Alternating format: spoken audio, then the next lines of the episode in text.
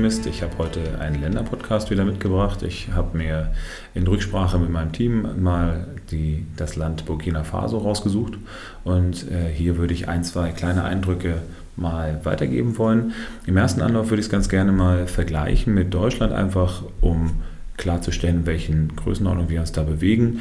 Von der Fläche her ist ähm, Burkina Faso um einiges kleiner als Deutschland, also mit 267.000 Quadratkilometern ist Burkina Faso deutlich kleiner als die 357.000 Quadratkilometer. Ähm, Burkina Faso liegt im Westen Afrikas äh, und zwar umgeben von Ländern wie Togo, Ghana, Elfenbeinküste und äh, ist selber aber ein Binnenstaat. Das bedeutet, hat keinen direkten Zugang zum Meer, was ein Teil der Probleme, der wirtschaftlichen Probleme dann erzeugt hat. Und äh, hier ist es so, dass wir ein sehr äh, instabiles Wetter haben. Das heißt, neben Dürreperioden kommt es ja häufig auch mal zu Überschwemmungen, was dazu führt, dass es Burkina Faso eben auch eines der ärmsten Länder der Welt ist. Diese, äh, diese Armut spiegelt sich eben auch wieder in verschiedensten ähm, Entwicklungen, die in den letzten Jahren passiert sind. Und zwar ist es zum einen so, dass ähm, immer mehr Subventionen von außen stattfinden. Das bedeutet, das, was wir ähm, im Volksmund als Entwicklungshilfe beschreiben, also Subventionen, Billigimporte und teilweise eben auch Geschenke aus Industrie- und Schwellenländern, wie zum Beispiel Textilien aus den Asien, EU-Milchpulver und Fleisch und so weiter das sorgt dafür, dass in den ähm, Agrarbereichen von Burkina Faso teilweise sogar im Inland die Produkte nicht konkurrenzfähig sind, was dazu führt, dass äh, ein großer Zweig, nämlich die, ähm, ja, die Bauern und die Agrarproduktion, nicht so richtig funktionieren. Und dieser Kreislauf verschlimmert sich potenziell immer weiter, je mehr eben äh, dann Subventionen passieren, desto ähm, ja, desto weniger wird eben selber angebaut und so weiter und so fort. Also von daher muss man sich da gegebenenfalls mal darüber Gedanken machen, inwieweit eine Hilfe zur Selbsthilfe dann der richtigere Weg ist. Ähm, es gibt aber durchaus Produkte, die funktionieren und zwar ähm, der Bereich Baumwolle wird sehr stark exportiert. Allerdings ist es so, dass, die, dass eine Firma, die äh, Fabrik Faso Fani, ähm, im Jahr 2000 pleite gegangen ist und dementsprechend jetzt mittlerweile mehr, weniger als 2,5 Prozent der Baumwollproduktion noch im eigenen Land passiert. Und ähm, da ist es so, dass wenn man eben nicht selber verarbeitet, dann verliert man einen Großteil der Gewinne, die daraus passieren können. Das ist nicht nur bei ähm, Produkten wie Kakao oder Kaffee so, sondern das ist eben auch natürlich bei Grundprodukten wie Baumwolle der Fall. Ein weiteres Hauptexportgut ist das Gold und hier sind eben schon einige Probleme äh, vorhanden. Und zwar ist es so, dass ähm, der, das Gold von einer Gruppe von 20 bis 30 Menschen kontrolliert wird, wenn es exportiert wird. Und hier ist es so, dass ähm, die diese Menschen halt nicht unbedingt eine große Transparenz an den Tag legen, in welcher Form wie ähm, das Gold jetzt rausgeht.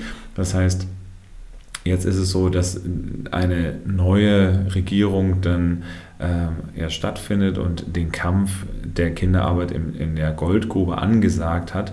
Denn es wurden zu dem Zeitpunkt, als das letzte Mal die Regierung gewechselt worden ist, wurden 20.000 Kinder äh, in 86 Goldgruben entdeckt, was äh, dazu führt, dass man dort natürlich ein massives Problem hat, was jetzt angegangen werden muss.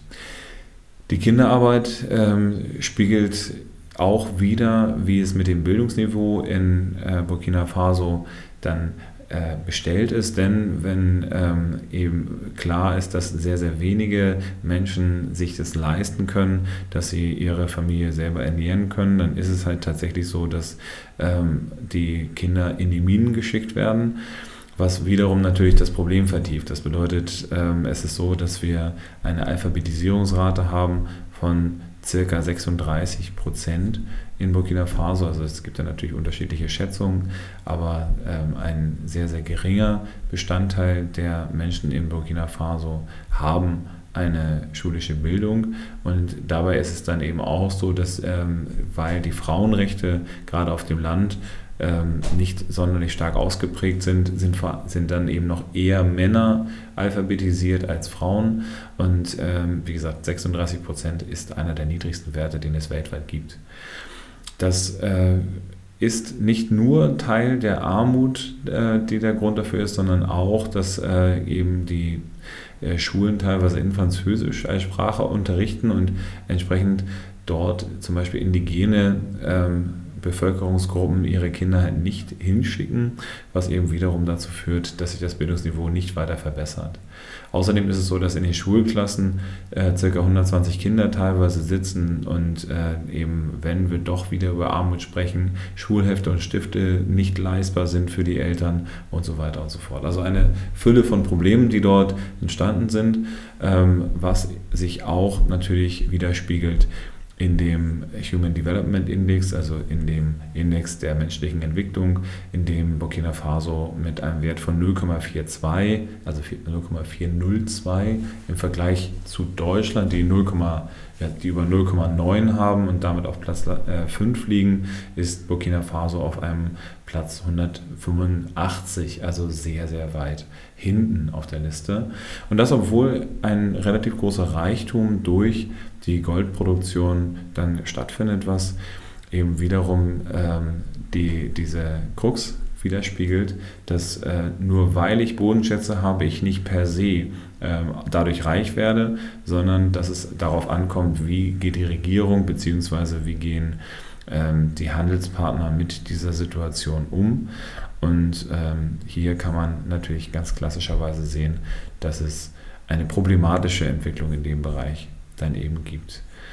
Ähm, man muss entsprechend also, äh, um optimistisch hier ranzugehen, ja, muss man die positiven Aspekte sehr stark suchen. Also das heißt, wir haben zum einen natürlich die Erkennung der äh, Probleme und damit das Vorgehen gegen Kinderarbeit in Minen, aber das ähm, verhindert zum Beispiel auch nicht, dass äh, Kinder aus Burkina Faso in zum Beispiel die Elfenbeinküste exportiert werden und dort eben äh, zu, sagen wir mal, modernen Sklavenhandel herangezogen werden. Und ähm, trotz alledem ist, der zu, ist die Zuwanderung ähm, von Menschen, die ursprünglich aus Burkina Faso ausgewandert sind, wieder stärker geworden, zurück nach Burkina Faso, weil es mittlerweile in vielen anderen Ländern sehr starke rassistische Aufstände bzw. Repressionen und Gewalt gegen äh, Ausländer, also gegen Menschen, die eben nicht aus dem eigenen afrikanischen Land kommen. Und das Ganze führt dann zu immer größer werdenden Problemen. Wir müssen also äh, darauf hoffen, dass wir durch eine, eine, neue Entwicklung durch mehr bessere Projekte, die dann eben Hilfe zur Selbsthilfe erzeugen, eine andere Tendenz dargestellt wird. Aber aktuell ist es so, dass wir ähm, vor allen Dingen die Probleme im Förder, äh, Vordergrund sehen. Und wie gesagt, eine, äh, wenn 90 Prozent der äh, Bevölkerung Subsistenzwirtschaft, also Anbau von Obst, Gemüse und Getreide nur für den Eigenbedarf macht, dann wird dadurch nicht unbedingt Wirtschaftswachstum gefördert. Dementsprechend lass uns schauen, wie wir da gemeinschaftlich eben einzelne Projekte unterstützen, gucken können, dass wir die Aufmerksamkeit erhöhen und vielleicht kriegt man damit dann auch in einem Land wie Burkina Faso eine vernünftige Richtung erzeugt. Dementsprechend verzeiht mir, dass es kein sonderlich positiver äh, Podcast jetzt gewesen ist. Wenn ihr weitere Podcasts von mir hören wollt, geht auf finanzoptimist.com.